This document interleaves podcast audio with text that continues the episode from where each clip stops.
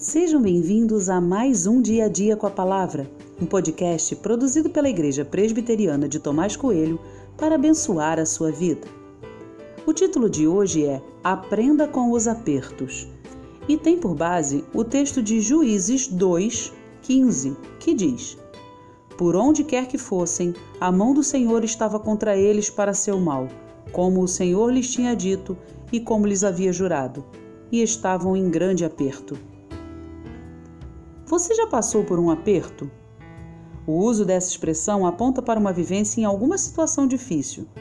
Passar por um aperto pode significar uma situação financeira complicada ou enfrentar uma situação perigosa, ou até mesmo ser colocado sob questionamento ou pressão de alguém.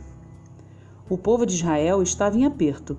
Dia após dia, Israel era derrotado por inimigos que estavam nos arredores de seu território. Mas e aquelas vitórias todas? O que aconteceu com aquele povo vitorioso? A verdade é que o povo tinha se afastado de Deus, diferente do que tinha prometido, e por isso estava pagando um preço alto. Às vezes, somos apertados por situações que estão fora do nosso controle. Nem todo mundo passa por dificuldade financeira por má administração. Pode ser que uma enfermidade, por exemplo, tenha gerado todo o descontrole que a pessoa vive hoje.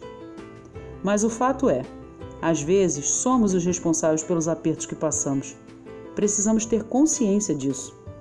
É um erro olhar para o texto e ver de forma banalizada Deus fazendo mal ao povo. Ele é justo e leva a sério a sua palavra. Principalmente, ele é um pai cuidadoso que se importa com seus filhos. Nesse caso, então, o aperto produzido por Deus ao povo tem efeito corretivo e instrutivo, ou seja, é uma demonstração de que o caminho escolhido por eles acabaria mal. Mas ainda assim, eles tiveram dificuldade de perceber.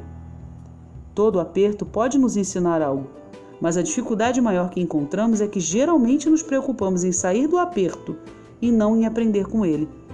O problema quando pensamos assim é que num futuro próximo passaremos por um novo aperto se a causa raiz não for descoberta. Todo aperto é ruim, mas ele pode nos ensinar muito. Aprenda com eles.